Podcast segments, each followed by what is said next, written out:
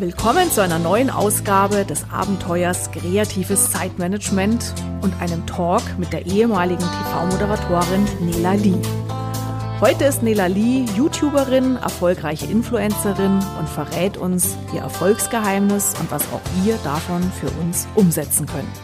Heute bin ich bei Nela Lee, langjährige Moderatorin bei Pro7, RTL und noch ein paar andere Sender. ähm, einmal quer. Einmal quer. Heute erfolgreiche YouTuberin und Instagrammerin.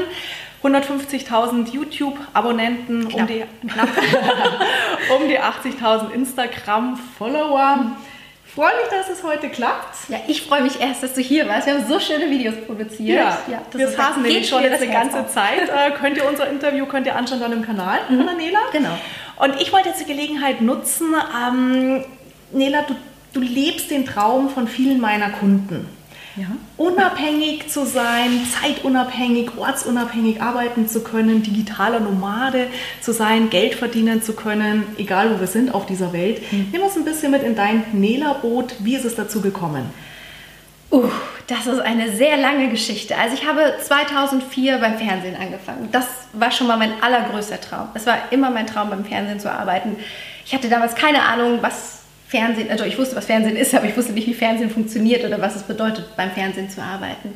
Und habe da dann aber ganz schnell gemerkt, okay, da sind andere Regeln, andere Gesetze. Man muss da schon sehr extrovertiert, sehr nach vorn sein, sehr selbstbewusst auch sein, sehr laut sein, um da auch wirklich langfristig eine Karriere aufbauen zu können. Ähm, jetzt habe ich dann trotzdem sehr lange beim Fernsehen gearbeitet, obwohl es eigentlich so komplett gegen meinen Charakter, meine Persönlichkeit und alles. Also ich habe da schon sehr auch mit mir immer kämpfen müssen, habe aber 2012 YouTube für mich entdeckt. Und all die Dinge, die mir beim Fernsehen eben nicht gefallen haben, die waren bei YouTube plötzlich weg. So, ich konnte so mein eigener Herr sein bei YouTube. Ich konnte meinen eigenen Content kreieren. Ich konnte Ideen umsetzen, kreativ sein. Keiner hat mir reingequatscht. Ich musste sehr viel lernen. Also als Moderator beim Fernsehen stellst du dich vor die Kamera, fängst an zu reden, alles gut. Ähm, bei YouTube musst du, du musst dir den Inhalt überlegen. Also bist du Redakteur, du musst schneiden, also bist du Cutter, du bist gleichzeitig eben Produzent deines Kanals. Du musst dich mit der Community direkt dann auseinandersetzen. Da gibt es keine Zuschauerredaktion, die vorher mal filtert oder so. Also es war insgesamt ähm, eine unglaubliche Herausforderung für mich, aber ich war so frei plötzlich. Mhm. Und das war mein Antrieb damals, weil wenn man einen Kanal startet, erstmal weiß es irgendwie keiner. Ich meine, natürlich, man hat es ein bisschen leichter, wenn man schon bekannt ist vom Fernsehen, aber trotzdem muss man sich ja seine Zuschauer erstmal aufbauen, so Leute, eine Community aufbauen, die sich dein Content regelmäßig eben anschaut. Mhm. Und das hat sehr lange gedauert, ich musste sehr viel lernen, aber am Ende des Tages war dieses Freisein, dieses größte Gefühl für mich, was mich damals angetrieben hat. Ja. Was glaubst du, was ist dein Content und was schätzen deine Leute daran? Also mein Content hat sich auch weiterentwickelt. Damals, als ich beim Fernsehen war, konnte ich natürlich sehr viele so Backstage-Berichte drehen. Ich konnte die Leute mitnehmen, ich konnte zeigen, wie funktionieren Jobs beim Fernsehen. Ähm, dann bin ich Mutter geworden. Dann war es plötzlich viele Mama-Themen, so Familienthemen. Ich habe sehr viele Vlogs auch gedreht aus unserem Familienalltag, bis wir dann irgendwann gesagt haben, ja, ich möchte mich nicht zu sehr auf meinen, meine Familie reduzieren. So, wir zeigen unseren Sohn auch nicht so. Wir wollen natürlich auch unsere Privatsphäre bis zu einem gewissen Grad auch einfach schützen. Und ich habe natürlich auch immer gesagt, so, ich möchte auch Content kreieren, der der meiner Community auch hilft, der wirklich, wo man sich Tipps abholen kann, wo man sich inspirieren lassen kann, also wirklich auch so intelligenten Content mhm. kreieren und ähm, ja, das ist eigentlich das, so dieser Prozess, in dem ich mich gerade wieder befinde, dass ich sage, es soll alles sehr persönlich sein, aber so von Beruf bin ich Moderatorin und dafür schlägt auch mein Herz. Mhm. Und ich würde gerne wieder mehr Videos produzieren, wo ich eben auch so diese Aufgaben einfach wieder mehr leben kann. Mhm.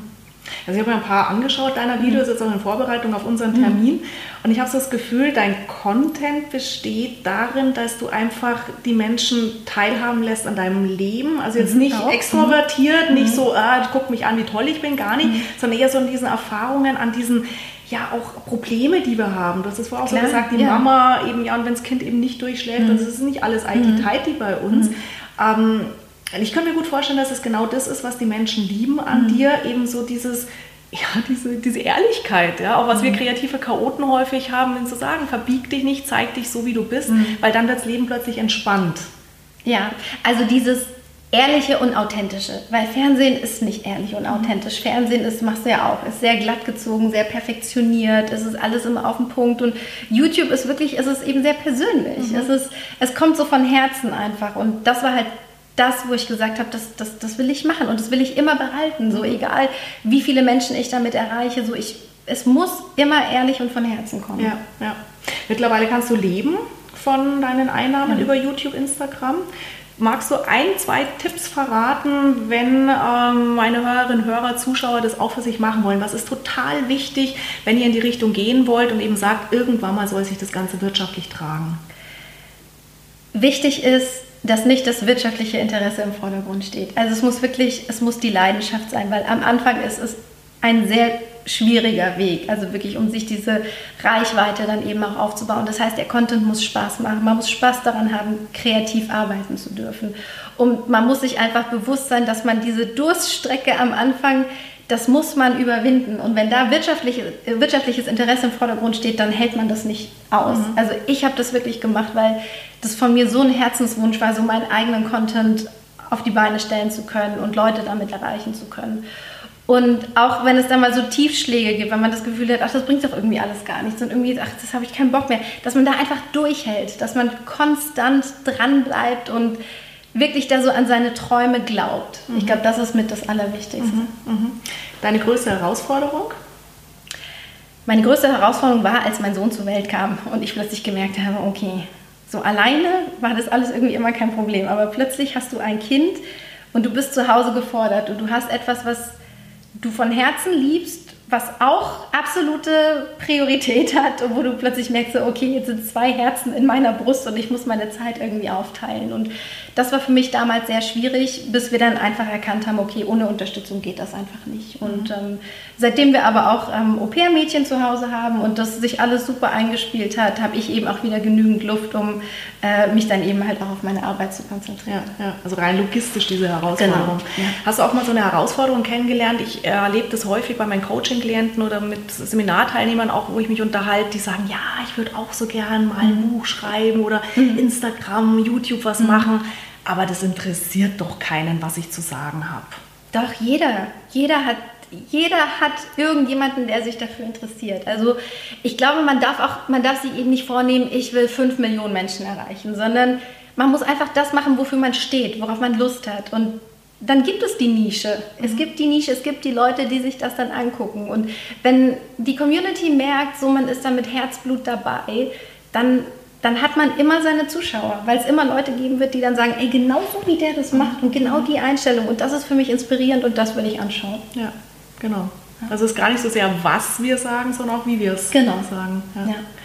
Vielen herzlichen Dank. Sehr gerne. War ein kurzes, kleines Gespräch. Wir haben extra gesagt, wir machen es heute kurz, weil die Kinder warten, Ganz der genau. Mann wartet. Und das war jetzt toll, dass wir das einfach noch schön machen konnten. Ganz, ganz herzlichen Dank. Dank. und dir alles Gute. Ja, ich hoffe, wir sehen uns bald mal wieder. Bestimmt. So schön heute. Ich habe so viel gelernt. Guck das Video an auf Ihrem Kanal. Mhm. So, das war es für heute. Ihre aktuelle Ausgabe des Podcasts Kreatives Zeitmanagement von und mit Cordula Nussbaum.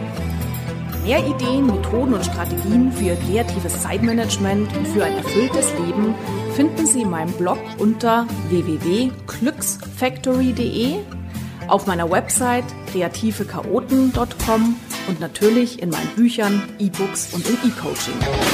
Außerdem können Sie mich natürlich auch live erleben bei Vorträgen und Seminaren und ich würde mich sehr freuen, wenn wir uns auch mal persönlich kennenlernen. Aktuelle Seminartermine erfahren Sie unter www.kreative-chaoten.com.